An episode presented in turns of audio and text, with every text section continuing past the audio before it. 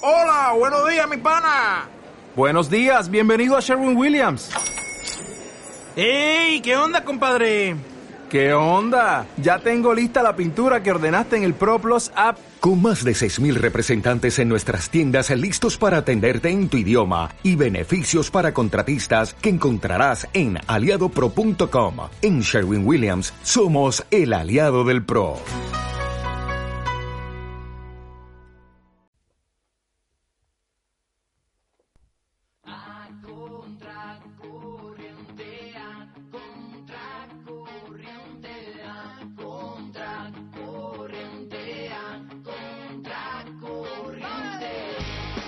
Buenas tardes, queridos oyentes. Bienvenidos una vez más aquí a nuestro programa, a Contracorriente.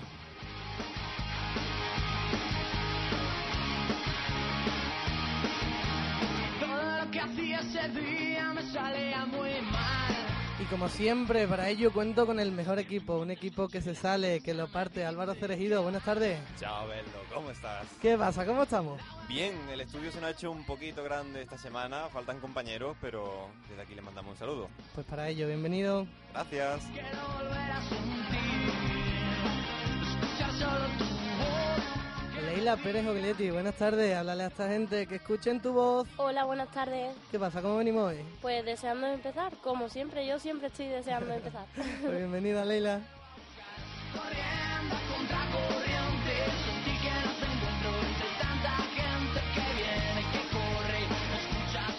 Justito Lago, el que nos toca los botones. Buenas tardes, artista. Buenas tardes. ¿Qué pasa? ¿Cómo venimos hoy?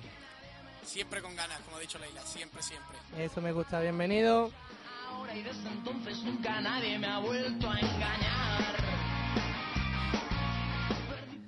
Y aquí un servidor, el que les habla, Manuel González. Os quiero. El canto del loco tiene eso que tú no tenías. Pues muy buena, compañero. Ya estamos aquí en este quinto programa de A Contracorriente. ¿Qué le gustaría a Mario Gordito estar aquí pa- para intentar que yo dijera el número de programa, el números cardinales para darme el premio? ¿Cómo lo sabes? Menos mal que no está aquí. Pues como ha dicho Álvaro, hoy el estudio se nos hace un poquito grande porque de los ocho componentes de A Contracorriente solo estamos cuatro. Así que le mandamos un saludito a esos otros cuatro que faltan y toda nuestra repulsa a los profesores de la FECOM que debido a su gran cantidad de, de trabajo y tareas que nos mandan, pues solo podemos estar nosotros cuatro. Pero bueno, intentaremos hacerlo lo mejor que podamos, ¿verdad? Vamos a intentar dar el do de pecho una vez más, los poquitos que estamos, pero bueno, vamos a ver cómo sale. Nada, a ver cómo sale. Pues nada, sin más, eh, yo creo que ya podemos empezar con la actualidad política. En esta democracia hay mucho listo que se lucra exprimiendo nuestra clase social. Les importa cuatro huevos si tienes 14 hijos y la abuela no se puede operar.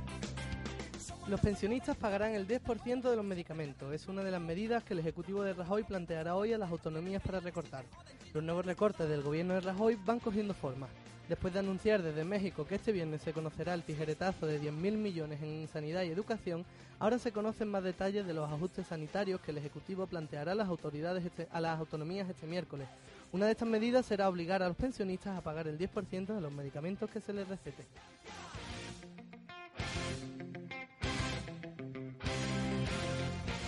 PSOE e Izquierda Unida cierran un pacto para forjar un gobierno estable en Andalucía. El acuerdo abre la puerta a un acuerdo de legislatura o a un gobierno en coalición entre ambas formaciones.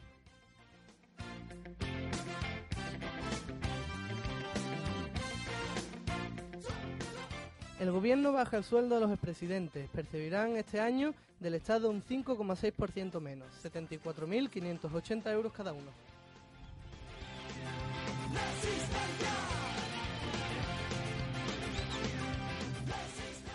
El Congreso veta dos preguntas de Llamazares sobre el obispo de Alcalá. Llamazares deberá reformular dos cuestiones sobre una posible protesta por parte del gobierno ante la Iglesia.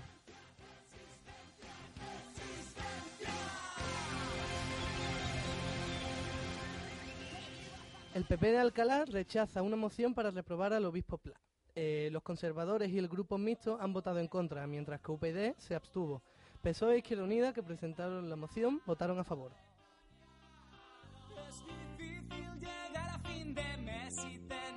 Sudar y sudar. El disparo de Froilán, caso cerrado. La jueza archiva la investigación contra Jaime Di Marichalar porque no aprecia imprudencia grave en los hechos. Judicialmente, el accidente del nieto del rey es un caso cerrado. Apenas una semana ha durado la investigación abierta por la titular del juzgado de primera instancia e instrucción número 1 de Soria. Ha decidido guardar el caso en un cajón y de ahí no volverá a salir, por lo que Jaime de Marichalar no se verá expuesto a ningún tipo de sanción por el tiro que se pegó su hijo en el pie con una escopeta en la finca familiar de Garray. Pues bueno, compañeros, hasta aquí las noticias de actualidad política. ¿Qué tenéis que comentar de ellas? Eh, Álvaro. Una vez más, eh, estoy indignado porque cuando las cosas ocurren en las altas esferas, eh, no nadie tiene responsabilidades, parece ser. Ni los obispos, por lo que han dicho, que me parece una falta de respeto hacia los homosexuales, ni la Casa Real, incluso los padres del chico este, Froilán, tienen que tener ninguna responsabilidad. Parece increíble. Además, hay un montón de noticias en estos últimos días sobre la Casa Real, negativas todas. eh, la cacería de elefantes del rey en Botsuana, la posterior rotura de cadera. Bueno, esto es un despropósito. Pues sí, como era de esperar, eh, Marichalar o, o los padres de, de Felipe Juan Froilán, de Todos los Santos, que me gusta Amén. decirlo entero, eh, pues sí, que como era de esperar, no van a tener sanción alguna. Eh, yo creo que a, a ninguno o a casi ninguno de nosotros le sorprende esto. Como también era de esperar, el PP en ninguno de, de- de sus ámbitos, ni a nivel, en- ni a nivel local, ni, ni a nivel nacional, eh, van a tomar medidas contra la iglesia ni, ni van a ni van a protestar ni van a, pronunciarse digamos por las palabras de- del obispo Rex Plata Alcalá de Henares.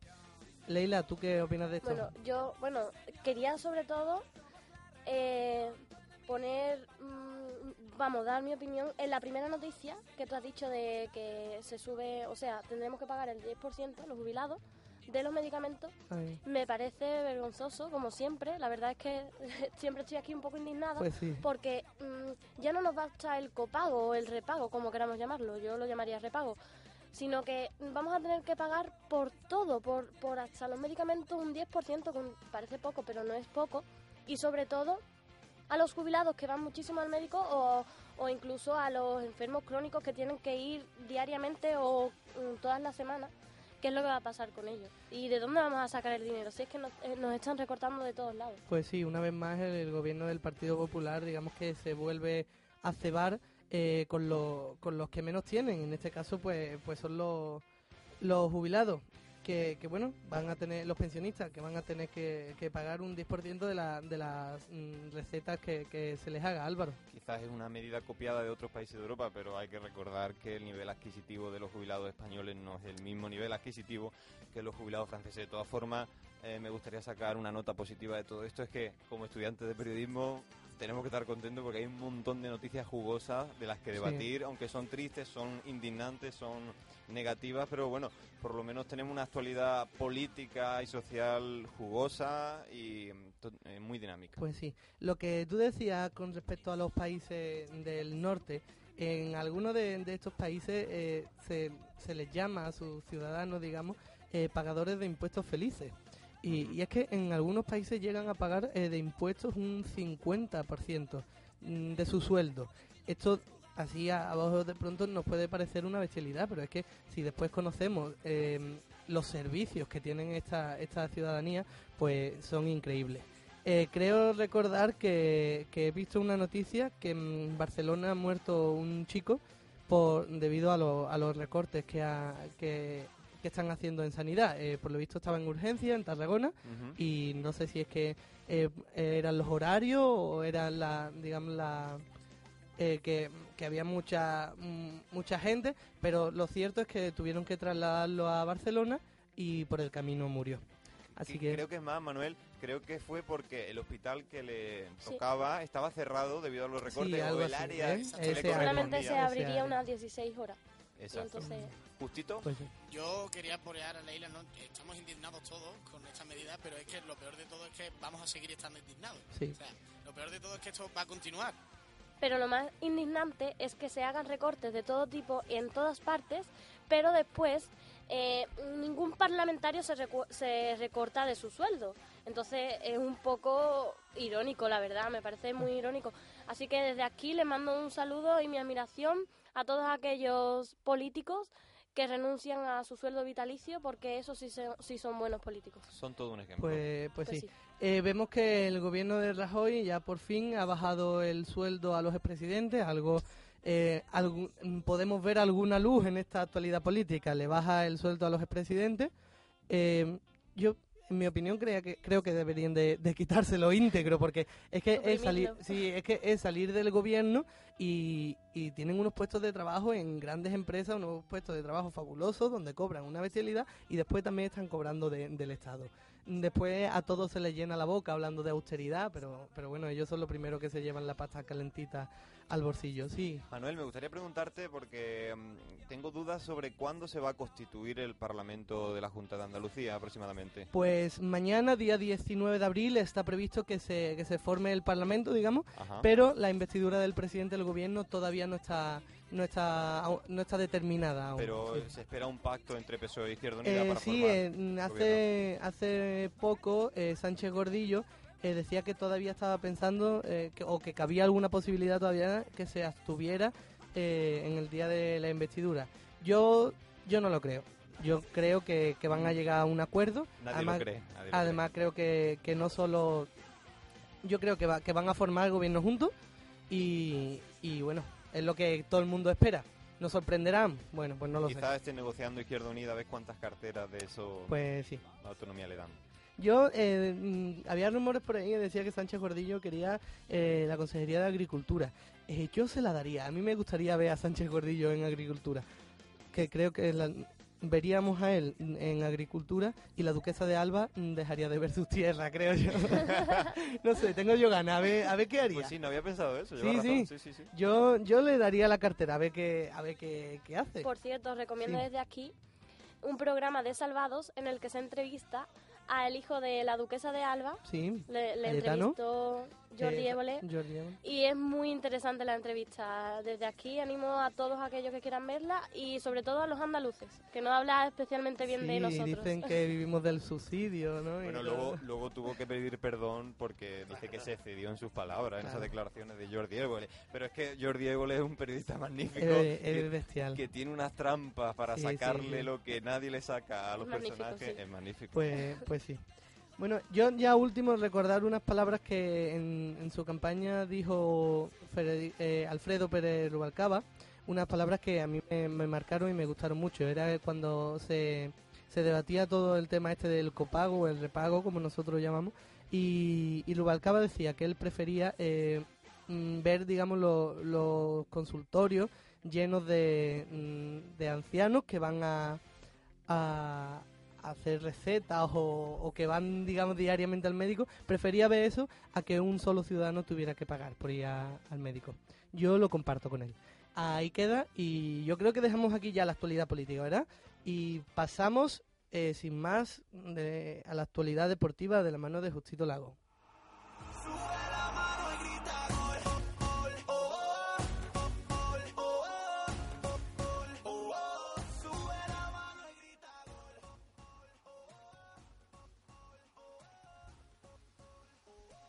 Bueno, compañeros, antes de nada, decir que iría a la sección de Julia, delante de la mía, y hoy no puede estar, por lo que le mando un saludo antes de comenzar con mi sección.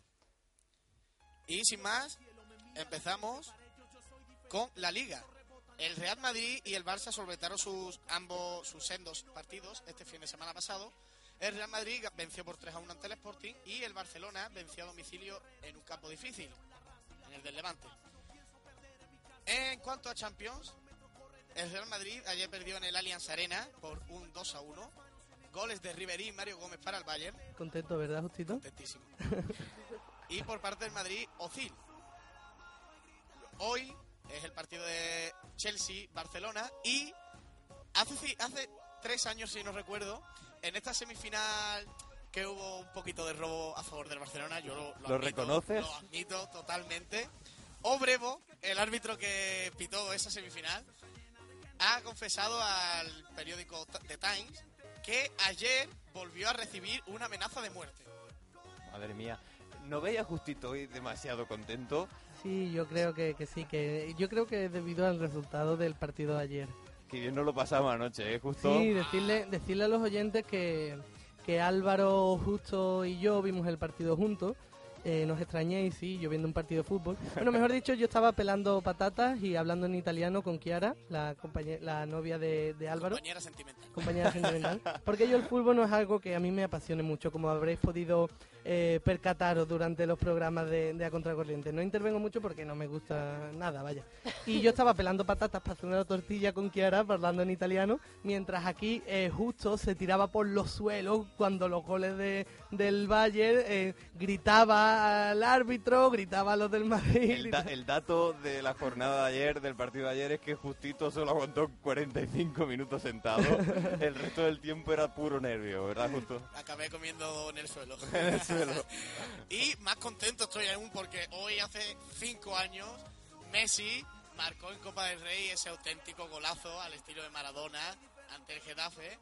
Golazo que quedará para el recuerdo de todos los culés y blaugranas del mundo. Y seguimos con la actualidad. Vamos ahora con un cambio de pelota. Vamos a tenis. En el Master 1000 de Monte Carlo, eh, Rafa Nadal defiende título. Ha ganado siete campeonatos ya en Monte Carlo. Y elimina a Niemen por 6-4 y 6-3. En este torneo lleva un parcial de 38 victorias y 0 derrotas desde 2003. Un dato curioso de Nadal, a ver si este año puede volver a, a recuperar el título. Ojalá, ojalá. Y por último, un deporte un tanto curioso que os traigo. A ver, a ver, a ver. A ver. Se llama Ultimate Taser Ball y es una mezcla de fútbol, rugby y descargas eléctricas. ¿Cómo? Miedo me das. Descarga eléctrica. Descargas eléctricas de hasta 300.000 voltios. Mira, justo, Por solamente favor. con el dato de la descarga eléctrica, creo que ese es tu deporte, tío. Yo creo que sí, yo tengo ganas de probarlo. Pues, pues yo creo que no, ¿eh? Porque como le demos más electricidad a este chaval... Además, es que mm, los propios jugadores dicen que le provocan quemaduras sangrantes. Pero ¿cómo va este deporte? ¿De qué va? A ver. Ves, Le han creado tres norteamericanos, tres hombres de negocio, y querían crear un deporte extremo, porque dice que el, ¿Y tan es, el, extremo? es- es el deporte extremo es el mejor ámbito del deporte. Ajá. Es lo que suelta más adrenalina, es lo que genera más, no sé, más ritmo en el cuerpo. Entonces han mezclado fútbol, rugby Ujú. y lo que eh, el ingrediente principal, ¿no? Lo que atrae las descargas eléctricas. Hay ocho jugadores en un campo de 30 metros con dos porterías de fútbol sala y un balón gigante de 60 Pero centímetros. el campo es súper pequeño, las descargas serán cada tres segundos, ¿no? Totalmente, Solo son para defender. Solo para defender. Solo para defender. Ajá, y has dicho que iba a traer otro deporte extremo, ¿cuál es? Bueno, tan extremo no es. Es Es más un deporte gracioso, que gracioso. es gracioso. Sí, es, de eh, feria, de se feria. en Noruega y es un fútbol, pero los jugadores llevan una pompa De cintura para arriba, ¿no? de cintura para arriba. O sea, son las mismas reglas, solo que, mm, claro, tú vas corriendo con el balón y plum, y te meten un porrazo y... Y te mandan... claro, te O sea que se acepta el empujón con la Se pompa. acepta, se acepta, Sería de, claro. de pompa a pompa, ¿no? Exactamente. Correcto. Y bueno, para que En veáis plan un esperma volando, ¿no? Porque una bola con las patillas ahí colgando, dando ser, botes por ahí. Para que esto lo veáis, lo vamos a poner en nuestro blog, a contracorriente 2radio.blogspot.com. Se les recomienda al rey de España que no juegue a este deporte porque anda de chungo de cadera.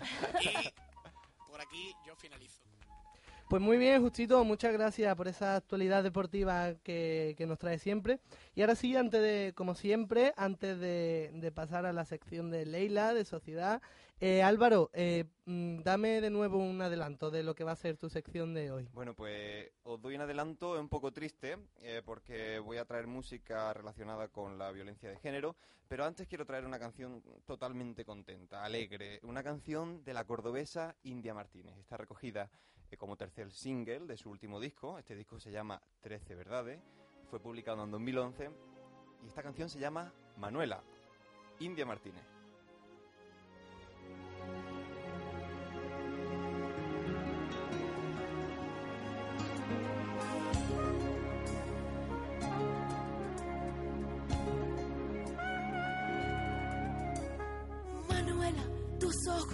Se enredan jugando al amor, vaya tela. Te dije no te vayas con cualquiera, que luego siempre da con bronca, delirio, martirio, tormenta. Aclárate mujer, coge la rienda y échale, y de una vez lunares a la vida y déjate quimera que luego toca llorar. Fuimos siempre dos guerreras y en ir hacia adelante, prima va para atrás. ¿Dónde vas, Manuela? Tus amores de acuarela se amontonan junto a la desilusión.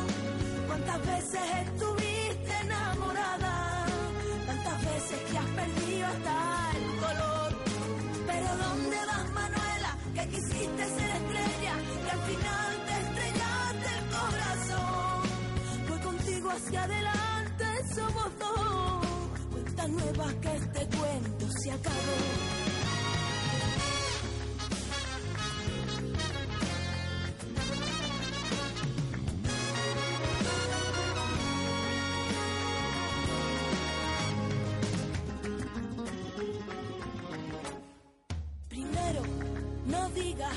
quiero, tú espera, ni cama ni nada de besos. Y si es él, lo sabrá tu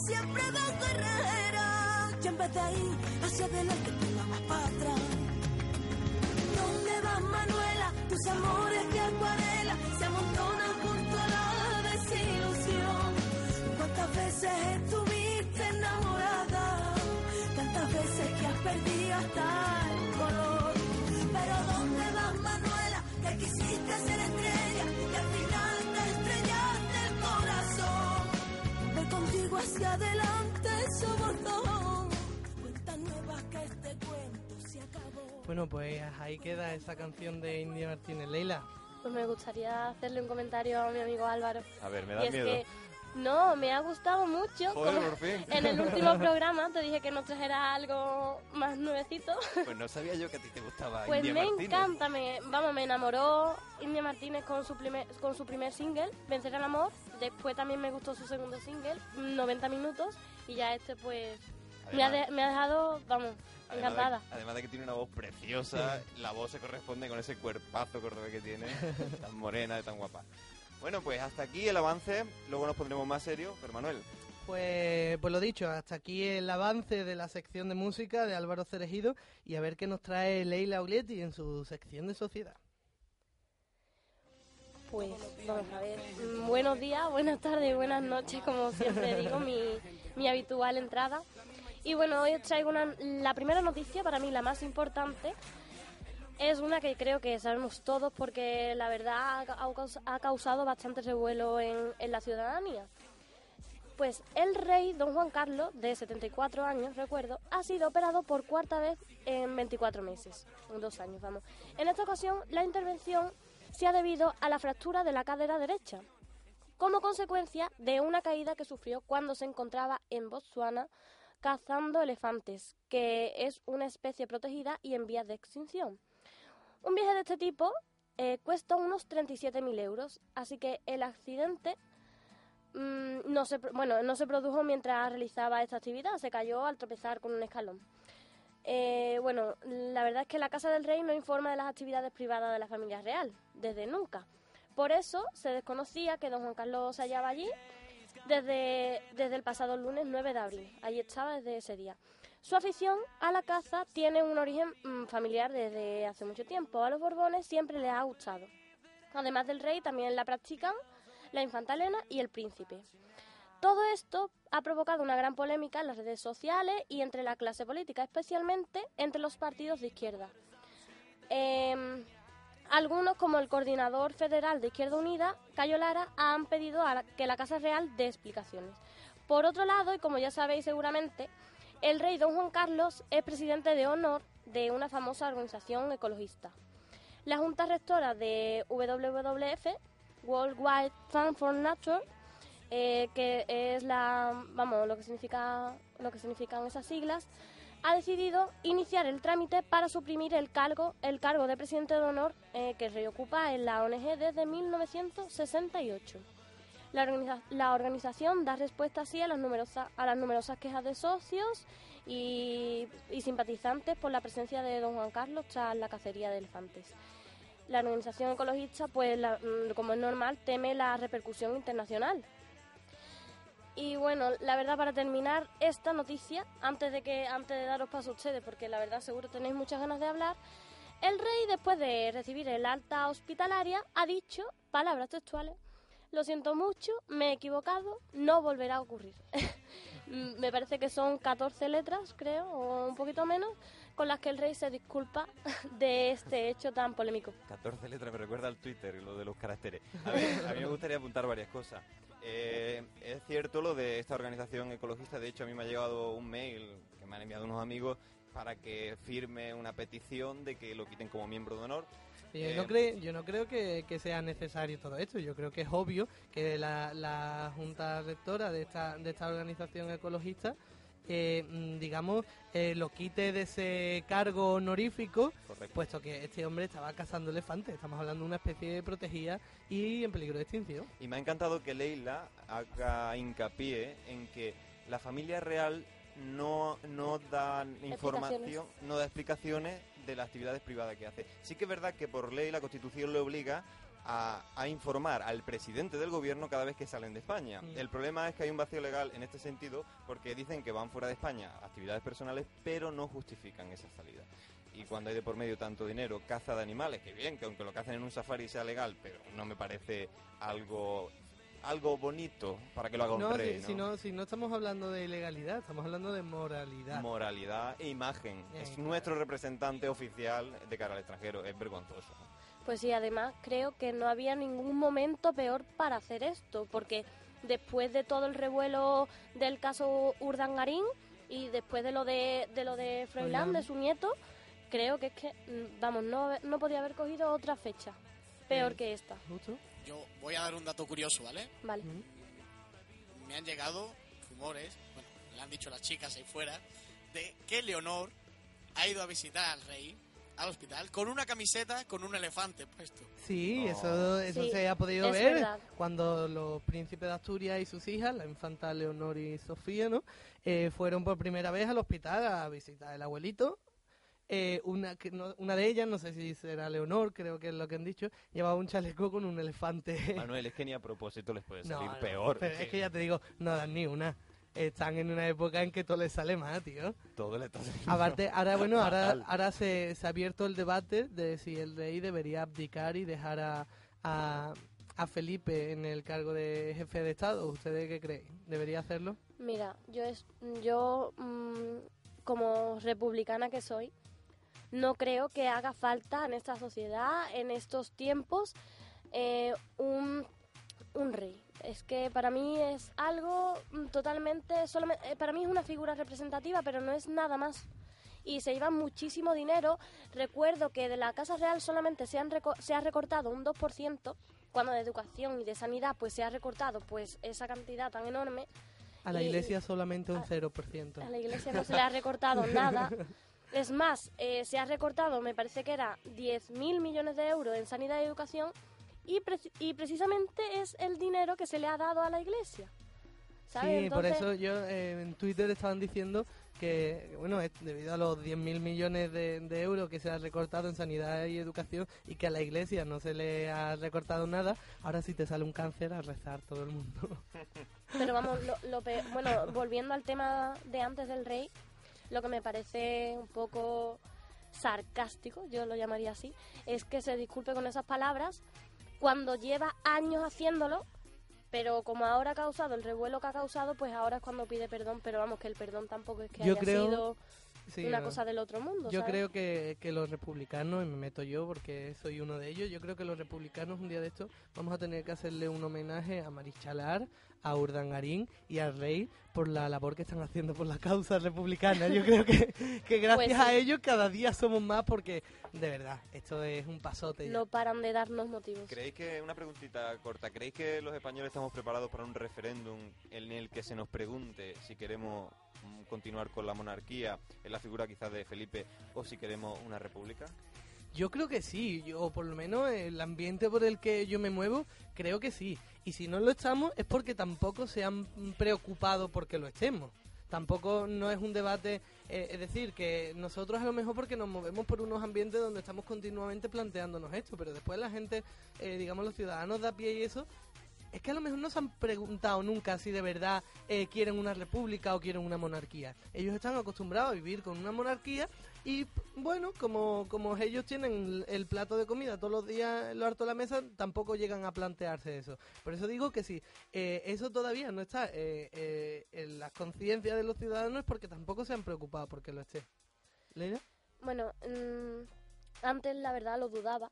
Antes de que pasaran estas cosas, cre- yo mm, personalmente creía que no estábamos preparados, no por mí, sino por la mayoría de, de españoles, pero después de esto, mm, creo, mm, casi seguro de que sí, de que sí estamos Quizás- preparados. Quizás es el momento adecuado, ¿eh? Sí, creo Sí, que no hay mejor momento. Yo creo que sí. Bueno, si no tenéis nada más que decir, bueno, justo. Yo voy a nombrar un tuit que leí el otro día. Es que me hizo mucha gracia porque dice cosas de la Casa Real. Entonces lo tengo que decir ahora que está todo esto hablándose. Miedo me da. Froilán debería ir a Hermano Mayor. Iñaki a Atrapa un Millón. Gary Chalar a. Creo recordar que era Gran Hermano. Y Sí. por último, el rey a Perdidos en la Tribu. Esperemos que Leonor no tenga que ir a Super Nanny. bueno, pues eh, eh, la siguiente noticia que os traigo. eh, Ay, un yo momentito, un momentito, Leila, perdón que te interrumpa, pero se me ha olvidado decirte una cosita que tenía aquí apuntada, eh, porque iba con respecto a lo del rey, que Esquerra Republicana de Cataluña quiere que el rey se someta al control parlamentario. Los Ah. republicanos han preten- eh, o pretenden que el monarca eh, dé la cara en la Cámara y responda a diputados y senadores. Eh, y van a buscar también apoyos para que se cree una comisión de investigación en torno a las actividades de la familia real.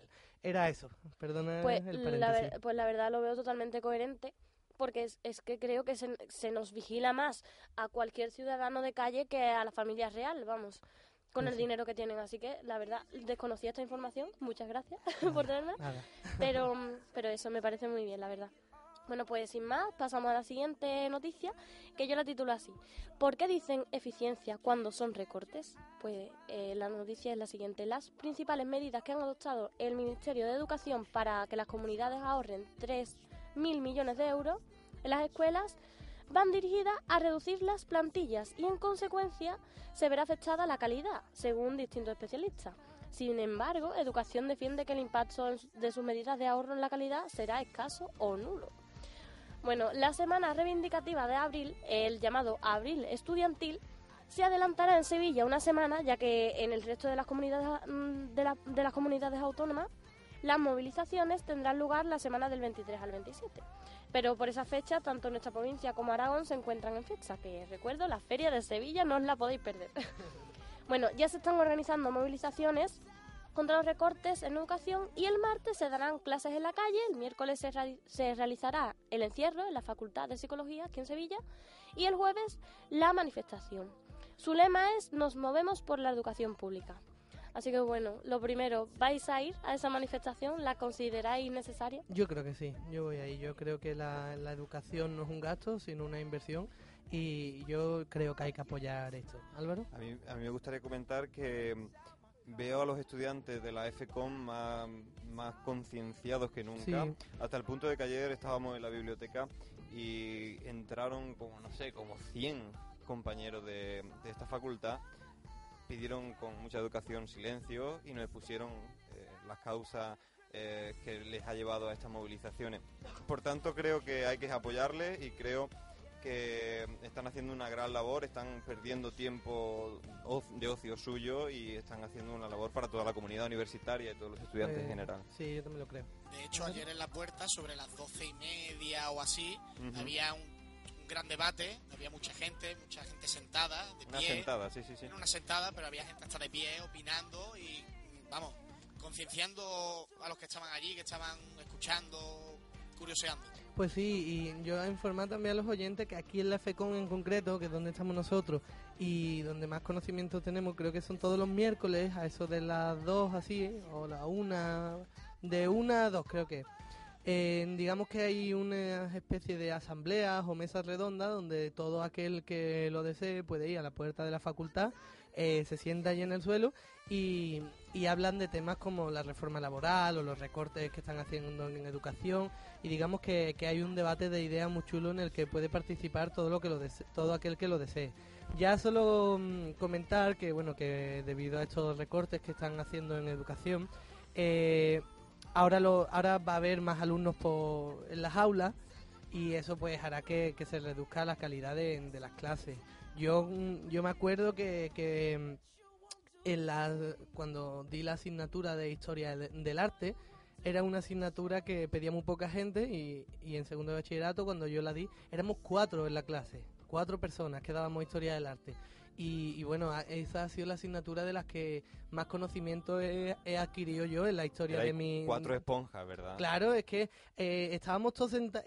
yo me acuerdo que era una mesa de profesor y dos mesas pegadas a esta mesa. Y hacíamos como una mesa redonda donde el profesor pues iba explicando. Y, y es que, bueno, ya te digo, era impresionante lo que, lo que se aprendía en esas clases. Se, apre- se, se aprovechaba un montón el tiempo. Eh, todas las clases tienen que ser de cuatro alumnos. Pues no tiene por qué todas las clases ser de cuatro alumnos, obviamente. Pero un número mm, 15, muy por reducido. ejemplo. 15. Yo en mi cuarto de la ESO también fuimos muy poquitos alumnos, con 15, y, y fue un año que se aprovechó muchísimo, porque solo eh, el que haya, cuando hay más alumnos ya te da más pie a que te distraiga, que... Y luego la atención personalizada Sí, de sí, los profesores. por supuesto. Bueno, pues antes de acabar mi sección, decir que hoy he leído en el diario público, vamos, se ha publicado un artículo de opinión muy interesante de Julián Guita, que ya sabéis que me encanta, que os lo recomiendo que lo, o que os lo leáis, o mejor dicho, lo califico de lectura obligatoria. En mi blog también voy a dar un poquito de publicidad, que nunca lo he Claro que dicho. sí, Eso, por supuesto, pleasure Tengo- to feel. Tengo un discurso espectacular de este magnífico político que podéis ver metiéndose en mi blog, pleasuretofeel.blogspot.com. Tiene artículo Adem- maravilloso. Perdona que te además de- interrumpa. Por favor, mm, acceder al blog de Leila. Es maravilloso. Además de otras reflexiones mías, la verdad. bueno, pues sin más, em, te doy la palabra a ti, Lolo. Pues muchas gracias, Leila. Hasta aquí la sección de, de sociedad de nuestra compañera Leila Pérez Ognetti. Y bueno, ahora sí, Álvaro, vamos contigo y tu sección de música. A ver qué me traes hoy. Ole, ahí están esos atunes en el paraíso. ¿Qué me gusta cuando suena esto? Es por que te Dios. pones contento, Oh. Me El alegro paraíso mucho. es un sueño pa' que Pero bueno, eh, esta semana me tengo que poner un poco triste y un poco serio.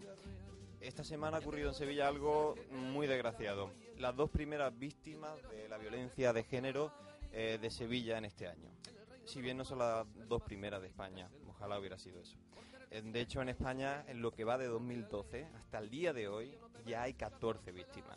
Y si echamos la vista atrás, tenemos en 2007 71 víctimas, en 2008 84, en 2009 68, atención, en 2010 85 y en 2011 67 respectivamente. Esto es una lacra social, desgraciadamente también no solamente es un problema español, es un problema también de Sudamérica, es un problema de otros países europeos. Y por tanto, desde aquí apelo a una labor de concienciación y de educación social desde la base. Por tanto, os traigo una canción eh, que viene al caso, muy evocadora, ritmo de jazz. Se llama Nombres. El autor de la letra y la música es Jesús Bienvenido. Y está incluida en el disco de 2010, El Callejón de los Santos. Nombres.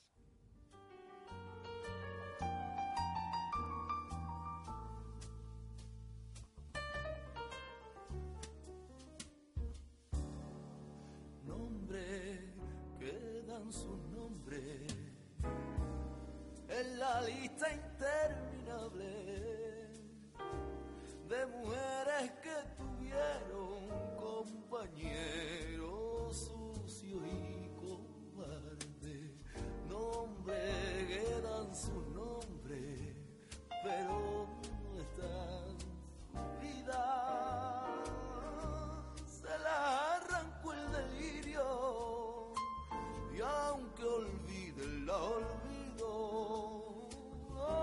cierran las heridas.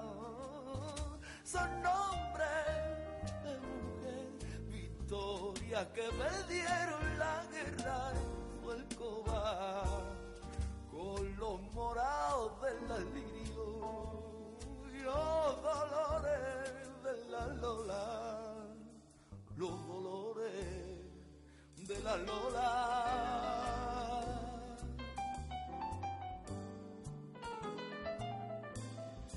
Era socorro sin socorro que amana hombre sin caridad, él era un martirio hasta su sepelio. Y aunque griten la rosario y se el vecindario, no hay ángeles ni remedio. Dentro del Carmen del miedo se marchitan hortensias, Susana y Rosa sin consuelo.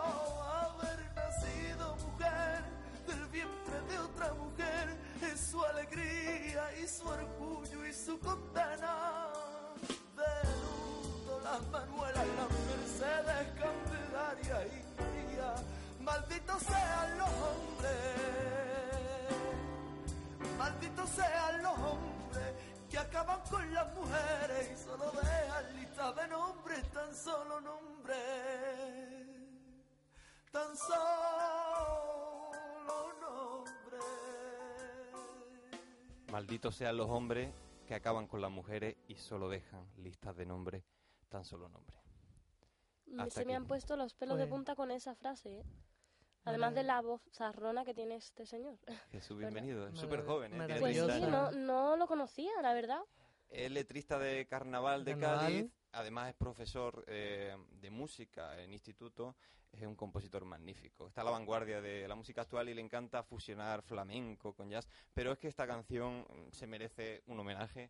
Desde aquí nuestro homenaje y desde aquí nuestro homenaje a la familia de estas víctimas que lo- seguro que lo están pasando fatal y que no se vuelva a repetir esto, por favor.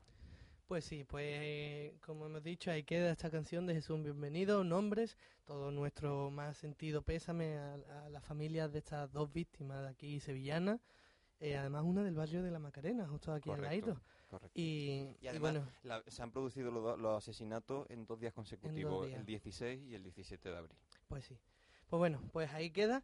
Y vamos a pasar ahora a noticias curiosas. Eh, noticias curiosas que nos ha recopilado nuestra compañera Irene, porque ella no trabaja.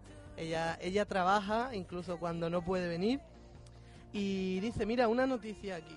Es, es muy curiosa. Yo Vamos creo intentar reírnos ahora porque Sí, venga, un poco que se ha quedado el ambiente un poco frío. Pero bueno, mira, mira lo que lo que ha pasado en Alemania. Dice, confiesa que no hizo nada durante 14 años en el trabajo. Un funcionario alemán de 65 años ha admitido que no hizo absolutamente nada durante 14 años en el correo electrónico de despedida que envió a su medio centenar de compañeros de trabajo tras saber que había sido despedido como consecuencia de los recortes. Según de The Telegraph, en el suculento correo que envió a sus, com- a sus compañeros funcionarios y que se filtró al diario alemán Westfalen Post, eh, contaba que había ganado 740.000 euros por no hacer su trabajo. Desde 1998 estaba presente, pero no estaba realmente allí. Así que voy a estar bien preparado para la jubilación, dice este alemán. Manuel, si esto, esta encuesta, hicieron una encuesta entre los funcionarios españoles y perdón por apelar al tópico, pero es que aquí sería peor. Sí, eh, digamos que entre el- eh, la media hora que se retrasa el autobús, eh, llega mientras se sitúan, mm, ahora va y se toma un cafelito, el luego sueño, el desayuno, y luego al final le pasa como al funcionario este, se jubilan y, y no han hecho su trabajo, dime justito. Bueno, de hecho, yo creo que su vida laboral sería una jubilación. O sea, Sí, sí, eh, viven, eso. viven jubilados totalmente. Le podrían devolver la broma quitándole la pensión, ¿no? Sí, yo lo he pensado, digo, a lo mejor, pero no, no, por lo visto se la han dejado y todo, vamos, el tío es un... Qué arte los alemanes. Sí, sí. Es espectacular. Bueno, y ahora una noticia que mira lo que dice. Una bebé despierta 12 horas después de darla por muerta. Pasó 12 horas en la morgue después de que los médicos certificaran su fallecimiento. Sin embargo, una bebé argentina que había nacido a los 6 meses de gestación estaba más viva que nunca. Fueron sus padres los que se percataron del hallazgo después de que oyeran un gemido en su pequeño ataúd. Ahora la menor se recupera en un hospital y sus padres han anunciado que será bautizada con, con el nombre de Luz Milagros. Que, justo. Yo esta noticia la escuché el otro día en la radio, la estaban ¿Ah, sí? citando por la radio, aunque parezca que no, en la máxima FM, que no tiene mucho que ver, pero bueno, vamos a decirlo. Y mm, según decía el locutor, fue como un, un sexto sentido que tuvo la niña, ¿no? Porque fue al acercarse a la madre, Ah, sí. cuando estaba en la morgue, la madre quiso verla. Me estáis dando miedo, ¿eh? Sí, sí, esto es totalmente tal como lo contó. Suenan campanillas en el estudio. Fue a visitarla, quería verla antes una vez más, supongo. Y entonces empezó... Ahí es cuando sintió el gemido y claro, dice que la madre pegó un respingo para atrás. Pero volvió a escucharlo y entonces cuando ya se dieron cuenta de lo que pasaba. Pues maravillosa sorpresa para esta madre. Esto ha, pasado muchas veces durante la historia, por eso siempre se recomienda que pasen 24 horas hasta, hasta el entierro. Mi abuela cuenta cosas así parecidas de, de su juventud, en el que, claro, también lo- los métodos mm, sanitarios eran más... Mira, si- tendríais que ver a Álvaro ahora mismo Yo tengo encogiéndose. mucho miedo. Tiene unos escalofríos y un miedo ahora mismo. Pues sí, cuentan de cosas así de su juventud, que claro, los métodos sanitarios y eso estaban todavía pocos avanzados. Em, cuentan de, mm, de escuchar en el cementerio gemidos y eso de, de gente que había sido enterrado cuando realmente estaba viva y cosas así. Bueno, y la última... Sí, sí, cambia de tercio, por Sí, favor. venga, Álvaro, te voy a... Eh, la última dice, recibe una propina de 12 mil dólares. Stacy Natson es una camarera de Minnesota con muchos problemas económicos. Alguien que conocía sus apuros le dejó en una caja una propina extraordinaria por haberla atendido bien en el bar, 12 mil dólares. Esa es su versión del regalo que, eh, que recibió por parte de unos clientes dentro de una caja. Las sospechas de la policía son muy distintas. El dinero pertenece a unos narcotraficantes que quisieron deshacerse de él. Por eso se lo requisaron. Y después de no encontrar ninguna relación con actividades ilícitas, se lo devolvieron. Eh, según declaró Naston eh, a la policía, un cliente del restaurante en el que trabaja, Fry Pan, le dijo que podía quedarse una caja con comida que había dejado en el local. En su interior estaban esos 12 mil dólares en billetes de distinto valor. Eh, tras ponerlo en conocimiento de sus superiores y estos de la policía, los agentes le dijeron que, que podía quedarse con el dinero si nadie lo reclamaba, pero instantes después le comunicaron que estaba relacionado con una investigación por droga y que por tanto debía requisárselo. Después de no encontrar ninguna pista sobre la procedencia del dinero y una vez que la prensa se hizo eco de la noticia, las autoridades decidieron devolverle el dinero a la afortunada empleada. Pues bueno, una historia con un poco de, de- supongo que esta Nacho estaría un poco nerviosa ahí durante la investigación dinero diciendo qué harán con este dinero, me lo darán y bueno, al final pues pues sí, se llevó una propina de 12 mil dólares. Otra vez historias súper raras que vienen de dónde? De América, de Estados Unidos. Qué Pues- más raras. Vamos Pues a tener sí. que hacernos camareros, ¿eh? pienso yo, ¿eh? Sí, Pero a, allí, ver, allí, a en ver si tenemos, a ver si tenemos esa suerte de que algún generoso cliente nos deje una propina bastante generosa. Eh, bueno, hasta aquí eh, las noticias curiosas de hoy. Y, ya po- por último vamos a hacer un, un pequeño recuerdo, nuestro compañero izquierdo, y, y el encargado ha sido Álvaro, a ver qué nos ha traído. A ver, otra vez voy a intentar ocupar el espacio que deja izquierdo, pero es imposible. Entonces, lo que voy a hacer es recomendar un libro que a mí me marcó, que lo leí antes de empezar esta carrera. Es de un autor de, de Úbeda, Antonio Muñoz Molina. Este hombre de una familia súper humilde y ha llegado a académico de la Real Academia Española de la Lengua, además de profesor de lengua en Washington. Es el marido de, de la que escribía Manolito Gafotas. ¿Cómo se llama? Elvira Lindo. Elvira Lindo. Elvira Lindo. Bueno, pues El dueño del secreto es una espléndida novela de Antonio Muñoz Molina regresa un tiempo gris y cansado de la historia española, los años finales de la dictadura franquista. En aquel Madrid desdibujado y sórdido de 1974, el Madrid de los grises, de la policía de Franco y de la represión agónica, un joven de provincias, llegado a la capital para estudiar periodismo, se verá atrapado por la maquinaria de una conjura que pretende cambiar el destino político de España y derribar el régimen franquista en pocas semanas. Aquella conspiración, aquel fracaso, aquellos días de dudas y miedo marcarán para siempre el resto de su vida. Quiero comentaros que las anécdotas que cuenta este chico son maravillosas. Bueno, este, este hombre. Es un poco una novela autobiográfica de aquel intento fallido que tuvo de estudiar periodismo, porque él fue un año a Madrid no se veía en su salsa en esa facultad de periodismo de Madrid. Recordamos que en el año 1900, en los años 70, no todo el mundo estudiaba, solo estudiaba la élite y él era un chaval de pueblo. Y mm, le costó mucho adaptarse a ese cambio. De hecho, regresó a su veda natal y desde allí se animó a estudiar en Granada Historia del Arte. Y fijaros dónde ha llegado, ha escrito un montón de novelas magníficas como se fará, las, las ventanas de Manhattan. Y eh, a día de hoy es un reputadísimo escritor español que esperemos que algún día le den algún premio de categoría porque de verdad que se lo merece y es un ejemplo de superación de que alguien de familia campesina eh, tan humilde ha llegado a lo más alto. Pues sí, pues ahí queda la recomendación a todos los oyentes de, de, de este libro de Antonio Muñoz Molina. Y por cierto, si os queréis reír mucho, mucho, mucho con un libro de este hombre, hay un libro que se llama Ardor Guerrero, en el que cuenta la, su experiencia de la mili y os aseguro que nunca me he podido reír mar- más con un libro porque cuenta todas las penalidades que pasó en ese servicio militar.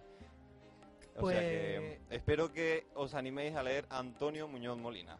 Pues ahí queda pa- para, para los oyentes. Bueno, y ahora sí, ya vamos llegando a la recta final del programa. Álvaro, ¿qué vas a hacer cuando salgas de aquí? Pues yo estoy desanimado hoy porque he ¿Sí? traído una sección un poco triste, faltan compañeros, pero bueno, falta poquito para la feria con esta música tan Ole, bonita. habaneros de Levante. Voy a intentar coger fuerza para ponerme mi traje de corto. Recordarle a, a los oyentes que cuando lleguemos a las 4.000 visitas en el blog, Álvaro nos hizo una promesa que se tenía que vestir de corto. Ya Por llevamos la favor. mitad, ya llevamos, Ya la, llevamos mitad. la Bueno, mitad. un poquito más, ¿eh? Un Sí. poquito más de la mitad, Álvaro. Se va acercando el momento, a ver qué pasa. Leila, Pues yo ahora mismo creo que voy a prepararme para ir al encierro, ese que os he comentado antes. ¿sí? Y bueno, eh, le pido le pido la palabra justito porque creo que hoy no se ha traído su frase. ¿Te la has traído? Oh, Ay, hombre, Hombre, por pero- favor, la duda ofende, Leila. Perdóname. bueno, pues si me permites, puedo decir yo una antes que me Por encanta. supuesto. Es de Aristóteles, que me encanta ese filósofo. Y es esta. Considero más valiente al que conquista sus deseos que al que conquista a sus enemigos, ya que la victoria más dura es la victoria sobre uno mismo. Es Maravillosa frase. Ahí queda, justito. ¿Qué vas a hacer cuando te vayas de aquí? Yo, yo me voy a ir. Por ahí con mi compañero de piso lo voy a llamar y nos vamos a ir a tomar. Pero justo el partido del Barça, hombre. Claro, en la Ah. previa, es la previa. Está tan contento como ha perdido el Madrid, ya se le olvidaba su Barcelona. Ay, justito. Pues Mi frase, que la tengo preparada, yo siempre la intento preparar con la tema- temática de Álvaro. Muchas A ver. Hoy gracias. traigo Justo. una mm, relacionada con la violencia y dice así.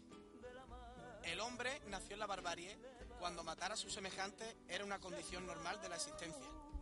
Se le otorgó una conciencia. Y ahora ha llegado el día en que la violencia hacia, hacia otro ser humano debe volverse tan aborrecible como comer la carne de otro. De Martin Luther King. Maravillosa frase. Y se nos quiere escapar una semana más, pero a mí no te me escapa, Lolo. ¿Dónde va?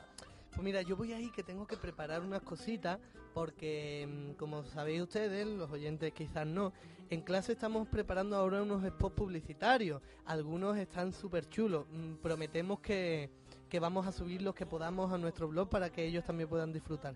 Y bueno, voy a preparar algunas cosillas de atrecho que, que nos hacen falta para el spot. De hecho, que- me gustaría recordar que hemos participado casi Sí, todos. como actores y como como actores. extras en, en los diferentes... Exacto. pues aquí, como, aquí compañerismo ante todo. Y yo tengo mi spot, pero yo he participado como actor eh, en el de unos compañeros, como figurante en otro. Y nos lo pasamos genial. No lo pasamos genial, nos Que es de pasamos lo que genial. se trata. Incluso hasta los albañiles y los obreros que trabajan por aquí por la FECON también participan como figurantes. Todo el mundo. Esos Aquí son los que mejor se lo pasan. Aquí, aquí todo el mundo. Pues, eh, bueno, ahora ya sí, eh, hemos llegado al final de A Contracorriente. Y bueno, yo despedir con una frasecita que me encanta de, de Rocky, Rocky 6, creo que es. Dice, si tú sabes lo que vale, ve y consigue lo que mereces, pero tendrás que soportar los golpes. Y no podrás estar diciendo que no estás donde querías llegar por culpa de él, de ella ni de nadie. Eso lo hacen los cobardes y tú no lo eres. Tú eres capaz de todo. Pues ahí queda. Adiós, adiós